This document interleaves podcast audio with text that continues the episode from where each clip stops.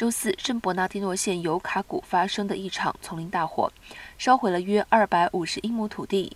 圣伯纳蒂诺县消防局表示，当消防员赶到现场时，大火已经烧毁了大约三十英亩，并威胁到了附近的十个牧场和房屋。